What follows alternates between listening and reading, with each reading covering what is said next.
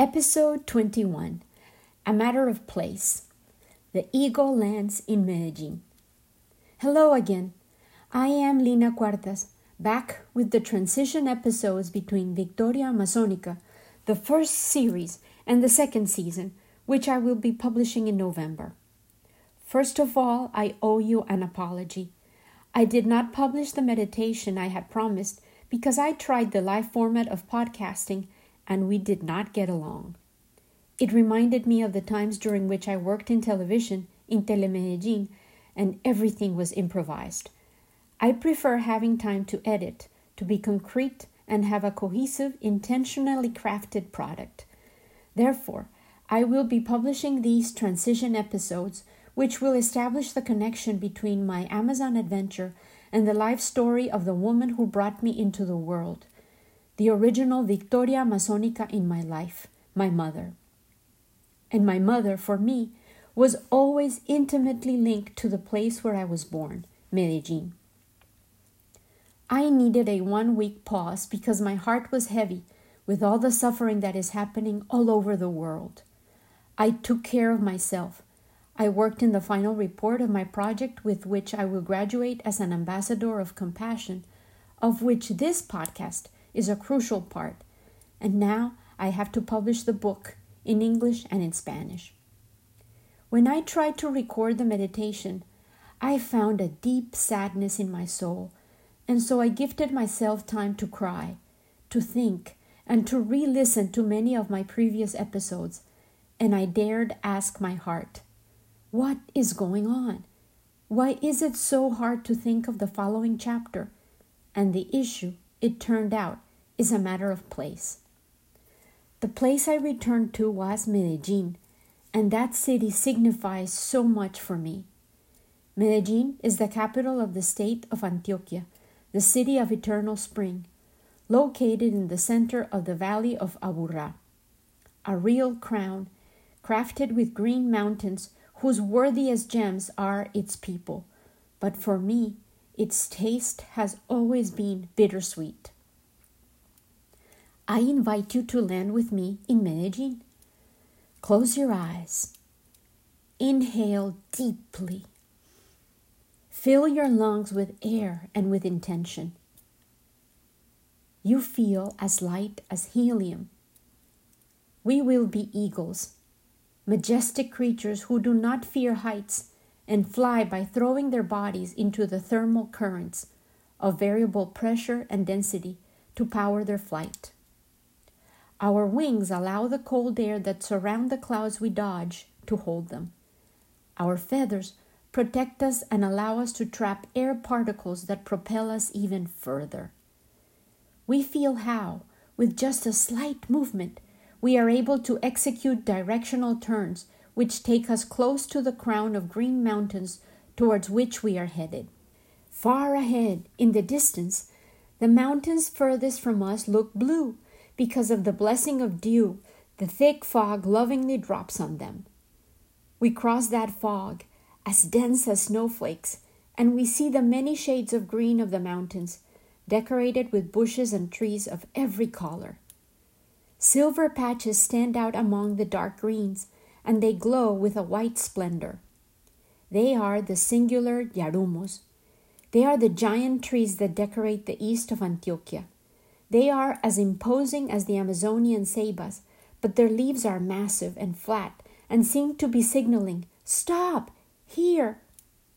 You choose the tallest yarumo, the most impressive and attractive, and you fly straight towards it, to the very top of its dominating presence, so that you may, from your high perch, observe the totality of the landscape, hunt, and plan your next move.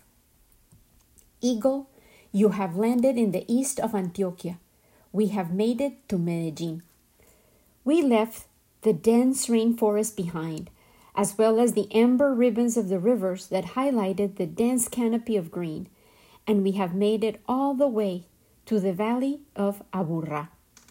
Medellin, what do you mean for me? You are a love that hurts, a dangerous crush, an ungrateful relative, an indifferent friend. That is how I read you. We showed up at the Jose Maria Cordoba airport with baskets instead of suitcases, a turtle in a colorful hanging pouch, a giant plastic bag full of tropical fish, and a pájaro mochilero inside a Garoto chocolate candies box, sound asleep. I had tranquilized it with allergy medication and packed it carefully. It had been Oscar's present, my friend from the Natural Resources Administration. He had rescued it from a huge shipment of trafficked animals, and he knew how much I admired the song and architecture of the astute birds. They build perfect pouches as nests. Yes, I know bringing Jeremias the bird from the rainforest was completely irrational, selfish, and even criminal. It was my failed attempt at holding on to the rainforest, at bringing it with me. We traveled without telling anyone of our arrival. Nobody was expecting us, and it was hard to find a taxi driver willing to transport us and our strange assortment of cargo. We had blow spears, arrows, and wooden rows. No boat, though.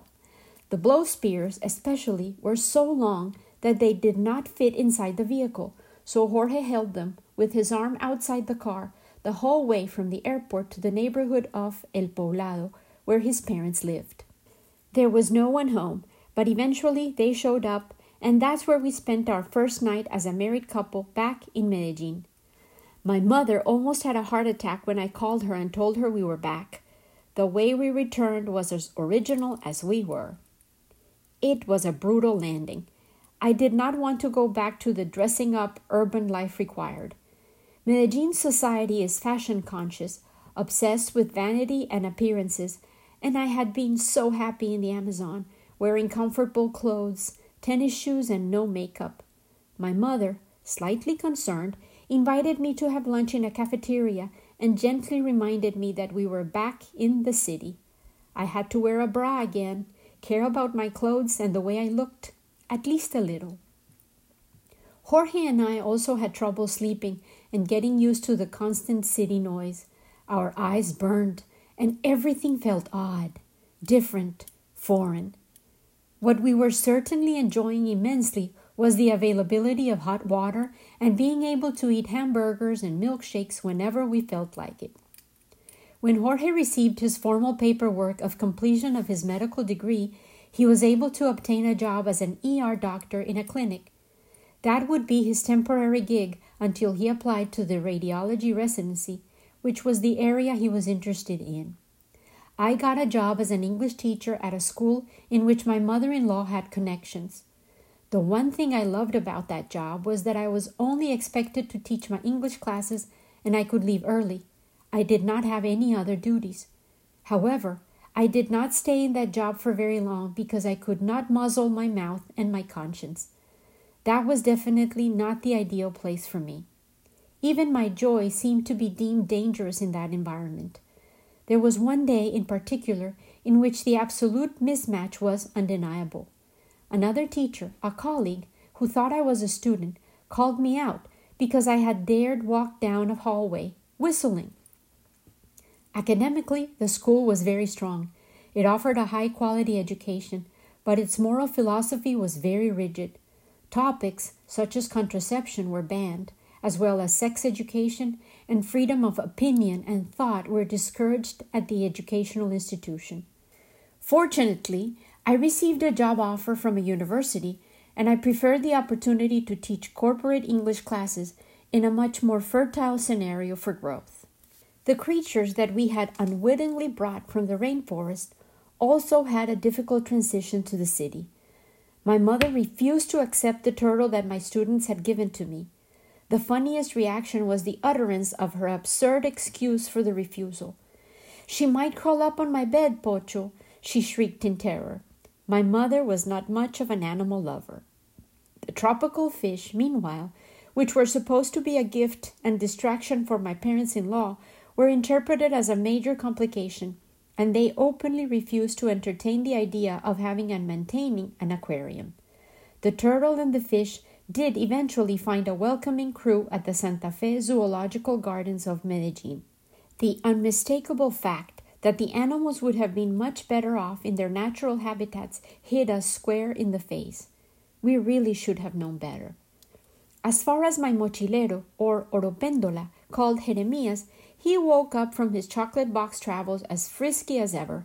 He was the star of many infamous adventures in the apartment building which we all now called home. He moved on from being a rescued bird to be the winged lord in our home.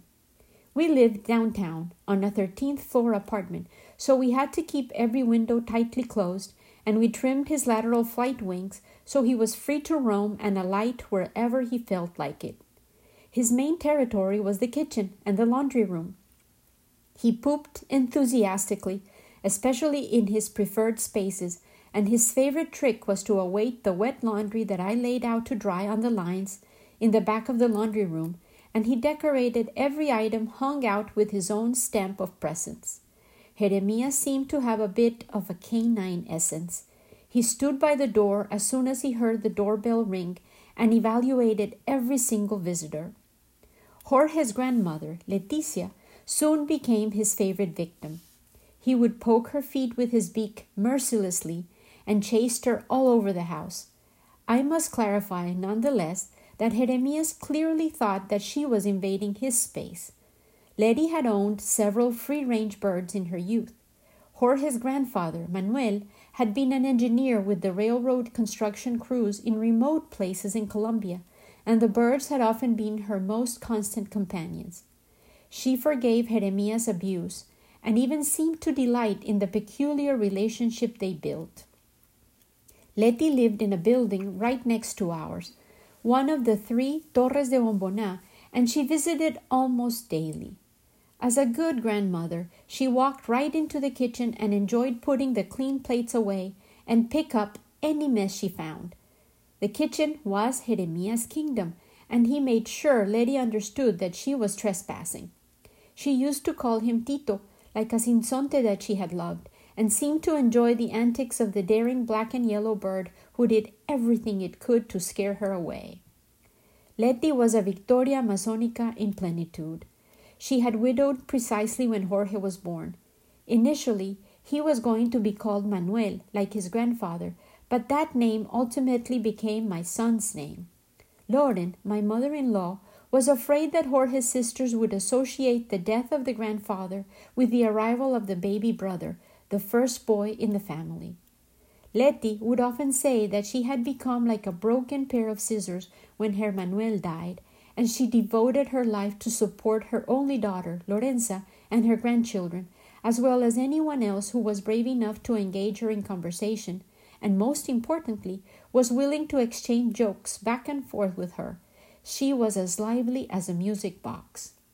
In those days, Letty was still independent, stubborn, and healthy, and she spent her days walking between the three towers of apartments that made up our neighborhood, as well as the commercial area that surrounded the busy streets. She loved people watching, offering solicited or non solicited advice, buying a few articles at a time at the many stores or the abundant street vendors that displayed their wares at the Plazuela San Ignacio, which was just a block away from our home.